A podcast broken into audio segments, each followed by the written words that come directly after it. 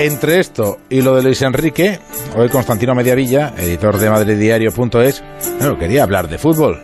Constan, buenas tardes. Buenas tardes, David. Con permiso, este año sí o sí la liga se quedaba en Madrid y se la llevó el mejor, el más regular, el que más hambre tenía de este balón en forma de liga de la pandemia, que no impidió, eso sí, la celebración a la antigua usanza. Los aficionados que salieron a festejar el triunfo saben que no se pasaron de felicidad, pero sí que se excedieron en la forma de exteriorizarla.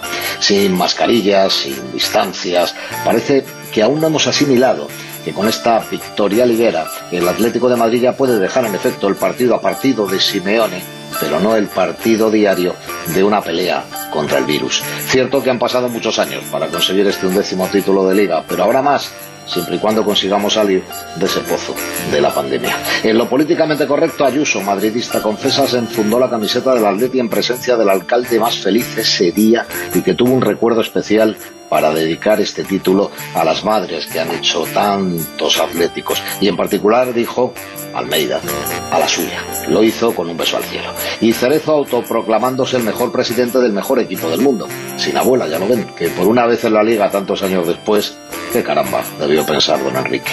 Sí, sí, sí, la liga es de Madrid, pero del Atleti. Y muy merecida. Taller Rescal, lo mejor de Madrid en chapa y pintura con 30 años de experiencia concertados con...